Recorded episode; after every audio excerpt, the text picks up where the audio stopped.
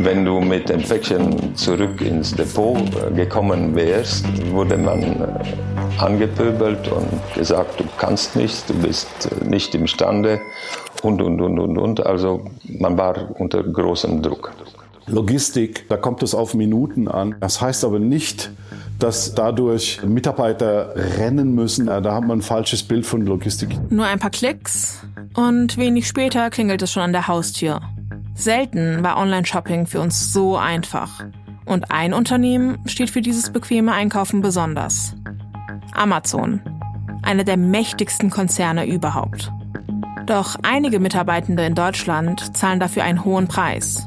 So wie Gabriel. Er ist aus Rumänien nach Deutschland gekommen. Er hat für ein Amazon-Subunternehmen gearbeitet. Nach knapp sieben Monaten ist er dann ausgestiegen. Die unbezahlten Überstunden, der Druck und die Überwachung haben ihn krank gemacht.